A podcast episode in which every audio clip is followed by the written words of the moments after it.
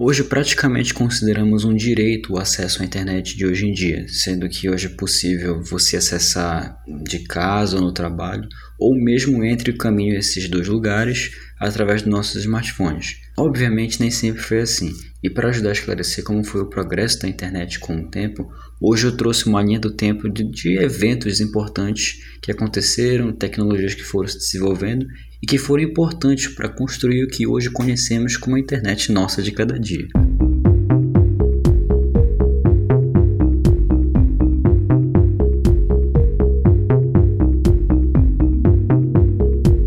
Usuário, meu nome é Petros Davi e obrigado por baixar mais uma versão beta. É pessoal, eu sei que eu fiquei um tempinho fora, fiquei meses fora, mas vamos hoje falar um pouquinho sobre a história da internet.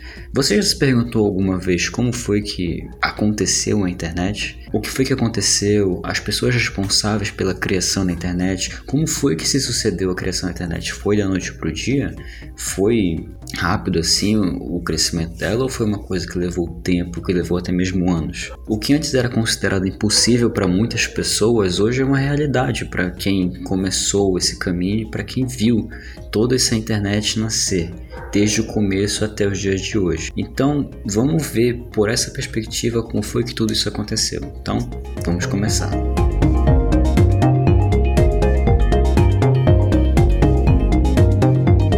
Bem, basicamente tudo começou em 1957.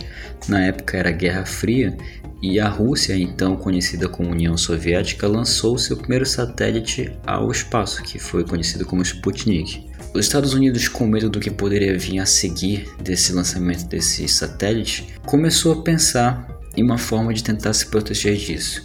Foi aí que eles inventaram a ARPA, que é a Agência de Projetos de Pesquisas Avançadas, dentro do Departamento de Defesa americano, que era o órgão responsável por pesquisas e projetos avançados para o Exército, especificamente para o Exército. Até o momento nada era feito pensando para uso doméstico. Cabe ressaltar que era Guerra Fria, era 1957, então o que estava acontecendo era uma corrida armamentista e cada um dos blocos, blocos políticos, que no caso era o capitalismo dos do Estados Unidos e o socialismo da União Soviética, estavam disputando um poder muito ferrenho ali, né?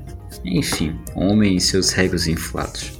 Apesar da ARPA ter sido criada no final dos anos 50, foi só em 1962 que as primeiras ideias de uma rede de computadores foram formadas, escritos primeiro pelo J.C.R. Licklider do Instituto de Tecnologia de, Massachusetts, ou que é conhecido mundialmente como MIT, Nesse ano, a Força Aérea Americana buscou fazer um estudo sobre como poderia manter o controle e o comando sobre seus mísseis e bombardeiros após um ataque nuclear, provavelmente temendo a então vantagem soviética, já que eles já tinham conseguido colocar um satélite no espaço. A ideia era que fosse uma rede militar de pesquisas que poderia sobreviver a um ataque nuclear e que fosse descentralizada. Isso ia permitir que o controle sobre as ogivas nucleares dos Estados Unidos fosse mantido em caso de um ataque para que fosse possível um contra-ataque logo em seguida, né? Eles tinham muito essa preocupação de revidar logo um possível ataque da União Soviética. Com isso, o Licklider escreveu vários memorandos com o que ele chamou de Rede Galáctica. É, a internet tinha esse nome no começo. Apesar de simples, o conceito da rede galáctica era que ela pudesse acessar informações eletrônicas, seja por dados ou por programas, de uma rede de computadores e que de alguma forma esses computadores conectados a essa rede pudessem se comunicar entre si. Isso para vocês não soa algo familiar? Pois é. Complementando essa pesquisa, Paul Barron, um funcionário da corporação RAND, supervisionou com a permissão da Força Aérea Americana os estudos originais que explicaram várias maneiras de como conseguir essa comunicação que o Licklider havia previsto anteriormente, para que essa rede galáctica fosse uma realidade. A proposta final do Paul foi uma, uma rede de comutação de pacotes, que é um conceito que eu vou explicar com mais detalhes em outro episódio. O importante agora é saber é que a comutação de pacotes funciona da seguinte forma. Na época, a ideia era que os dados fossem quebrados em partes pequenas e que esses dados fossem identificados com o computador de origem e com o computador de destino, além de que esses dados pudessem ser encaminhados para outros computadores até que a mensagem completa fosse entregue ao computador de destino. Essa pesquisa foi fundamental para o surgimento de uma rede de computadores e apesar da tecnologia de comunicações ter evoluído ao longo dos anos, o conceito de comutação de pacotes é um conceito utilizado até hoje. Claro que ele sofreu mudanças ao longo dos anos também, mas a essência que é essa quebra de dados em pedaços menores, identificando o de onde veio esses dados e para onde ele vai, além do encaminhamento, funciona assim até hoje. O seu celular funciona assim e o seu computador funciona assim também. Vale lembrar que naquela época os computadores tinham funções muito específicas e eram gigantescos. Podiam ocupar uma sala, podiam ser do tamanho do seu quarto ou até mesmo do do tamanho da sua casa. Porém, a comunicação desses computadores não era uma prioridade porque não tinha sentido eles se comunicarem, já que eles eram feitos para cumprir determinadas funções. Só que em 65, um experimento aconteceu entre as universidades de Massachusetts e da Califórnia, que eles conseguiram realmente comunicar os dois computadores que haviam nessas universidades. E até hoje esse, essa primeira comunicação entre computadores é, foi a primeira registrada na história. Três anos depois, em 68, a ARPA repassou o contrato da ARPANET para BNN Technologies e um ano depois, em 1969, a rede ARPANET foi construída fisicamente, ligando então quatro dispositivos na época: o computador da Universidade de Utah, da Universidade de Stanford e das universidades da Califórnia, tanto a sede delas em Santa Bárbara como a de Los Angeles. Com isso, o primeiro backbone surgiu.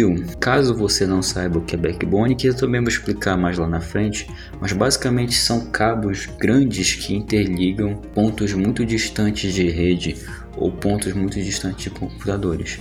Na época só tinha esse backbone da ARPANET que só conectava esses quatro computadores dessas universidades que eu mencionei.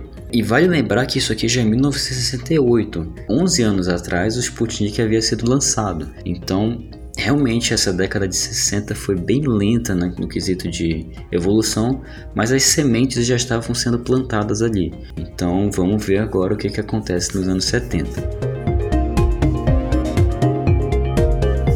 Os primeiros passos da internet realmente foram dados no final da década de 60, mas foi na década de 70 mesmo que a coisa começou a tomar forma, começou a se tornar, ou pelo menos iria, o que iria se tornar, a internet que iria ser conhecida ao longo dos anos. Uma dessas evoluções tecnológicas veio em 72, criada por Ray Tomlinson da BNN também, que foi responsável por criar a ARPANET. E ele foi responsável por criar o que hoje conhecemos como o e-mail. Apesar do programa inicial ter sido extremamente simples, era horrível de usar também, mas ele passou por várias melhorias para que ele fosse mais amigável para o usuário. O importante é saber que um protocolo é uma linguagem que dois computadores utilizam para se comunicar.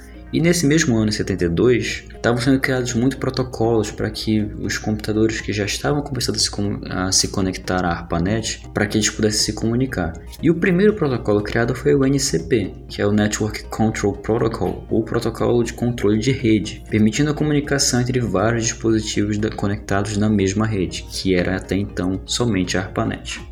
Mas somente com essa evolução do NCP já foi suficiente para conectar mais de 19 computadores à ARPANET, o que daria num total de 23 contando com os quatro já conectados das universidades que começaram. Porém, ainda no backbone oficial que tinha uma incrível velocidade de 50 KB. É, meu garoto, 50 KB para 23 computadores da década de 70 era o que havia na época. Pode parecer números pequenos e ridículos para nossa realidade hoje, mas na época eram revoluções bem significativas e a coisa estava começando a andar muito rapidamente para um futuro bem mais promissor. Mesmo com todos esses avanços do protocolo NCP estar tá sendo desenvolvido e implementado, ele tinha um problema. Ele não funcionava em todos os dispositivos conectados, ele, ele só funcionava em hardwares específicos. É como se você hoje pensasse que o seu provedor de internet não funcionasse no seu smartphone atual porque ele só pode é, dar internet para um smartphone de alguma marca específica, tal qual você não tem, por exemplo. Era esse o problema que ele estava enfrentando. E para corrigir essa falha, em, em 1973, a então já DARPA, que é conhecida como hoje, começou o desenvolvimento do protocolo que viria a ser conhecido depois como nosso querido TCP/IP, que é o protocolo de controle de transferência.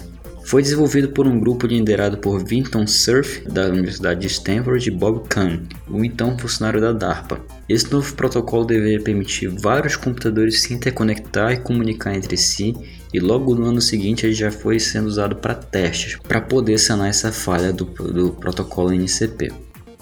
Você já deve ter reparado que as inovações estavam acontecendo a todo vapor nessa década de 70 e ainda não acabamos por aqui.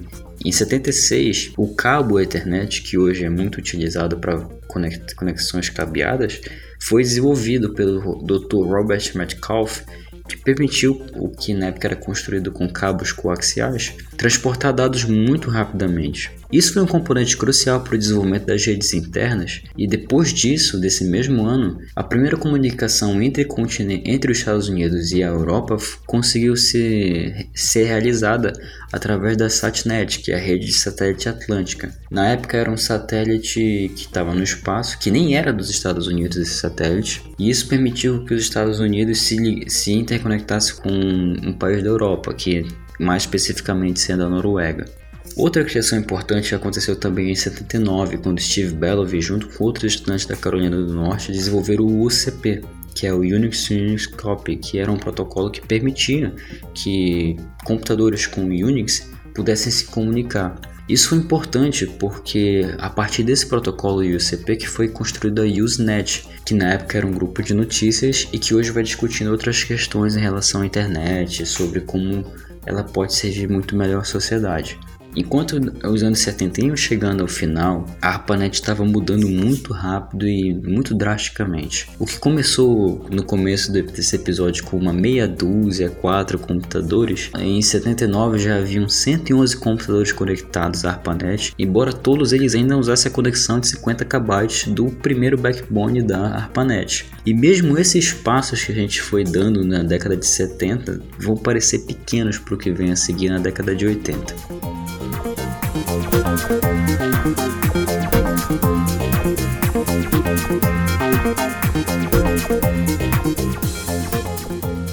E com isso finalizamos a primeira parte dessa história sobre a internet, como foi que as coisas surgiram. Essa primeira parte cobriu o período desde 1957, quando o Sputnik foi lançado, até o final da década de 70 e 79, quando as coisas realmente estavam começando a se engrenar eu espero que tenham gostado desse episódio. Se você tiver alguma dúvida ou crítica ou alguma sugestão sobre como a gente pode abordar esse tema de uma forma melhor, você pode mandar através das nossas redes sociais ou deixar um comentário aqui mesmo na postagem desse episódio. Na descrição do, episódio você vai achar o link para o nosso site e lá você pode deixar o seu comentário. Você pode também deixar nas nossas redes sociais, no Facebook ou no Twitter como versão BetaPod. Na próxima semana, na segunda-feira, vamos cobrir a parte da década de 80 até o começo dos anos 2000 e quem sabe algumas curiosidades sobre a internet, números, fatos curiosos que podem atiçar um pouco mais a sua curiosidade e esclarecer um pouco mais sobre como tudo isso começou lá atrás nos anos 50. Então é isso, pessoal. Eu agradeço imensamente por ter esperado todo esse tempo a você, usuário ou ouvinte do versão beta, e até a próxima semana. Até mais.